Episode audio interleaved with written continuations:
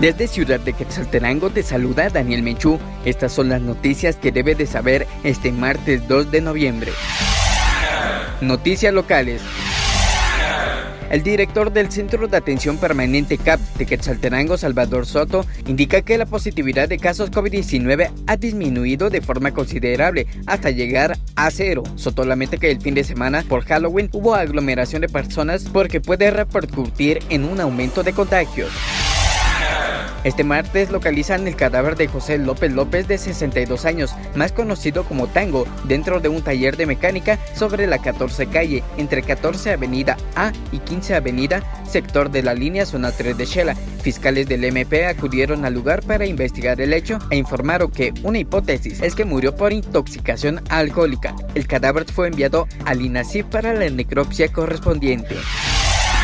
Integrantes de Plataforma Ciudadana Eterna Primavera en Quetzaltenango denuncian el aumento de precios en varios productos, entre ellos gas propano, combustible y energía eléctrica. Pese a que estos aumentos afectan la economía familiar, la población se mantiene indiferente, aseguran los integrantes de la citada plataforma.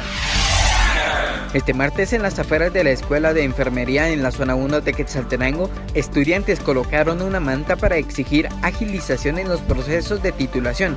Indican que desde el 2014 están a la espera de este proceso. Representantes de estudiantes se reunieron con autoridades de la institución para conocer las acciones. El INSIBUME informó que durante el mes de noviembre podrían ingresar al territorio guatemalteco cinco frentes fríos. El primero será el próximo viernes, donde se prevén lluvias de corta duración, ya que el frente frío chocará con una onda del este que ingresará el mismo día. En el altiplano occidental las temperaturas podrían alcanzar los 4 y 5 grados centígrados. Noticias nacionales. Incremento a la tarifa de energía eléctrica se suma a la del gas propano y combustibles. Durante los últimos meses se ha observado un alza al precio de los combustibles y gas propano y ahora la Comisión Nacional de Energía Eléctrica anunció un ajuste a los precios del tarifario con un incremento para los usuarios de la empresa eléctrica de Guatemala SA, EXA, para la distribuidora de Occidente SA de OXA y la distribuidora de Oriente SA de ORSA para los próximos tres meses. Realidad compleja en Guatemala para jueces. En sí se mencionaron 51 antejuicios. La semana pasada la Comisión Interamericana de Derechos Humanos SIC externó su preocupación respecto a la cantidad de antejuicios planteados en contra de los jueces que han conocido y resuelto en casos de alto impacto, muchos de estos vinculados a la lucha contra la corrupción en Guatemala.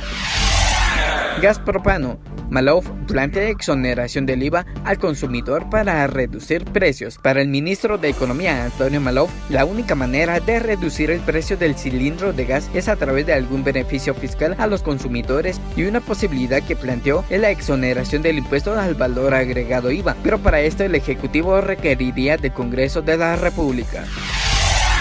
Noticias internacionales. Gran Bretaña expresa optimismo sobre progresos climáticos. El gobierno británico está expresando un creciente optimismo sobre progresos en la cumbre de la ONU sobre el clima en Glasgow. Eso es todo por hoy. Para mayor información ingresa a nuestra página de Facebook Panorama Informativo y mantente informado sobre las noticias del día. También nos puedes buscar en www.carso.gt. Somos Panorama Informativo porque nos gusta mantenerte bien informado. Yeah.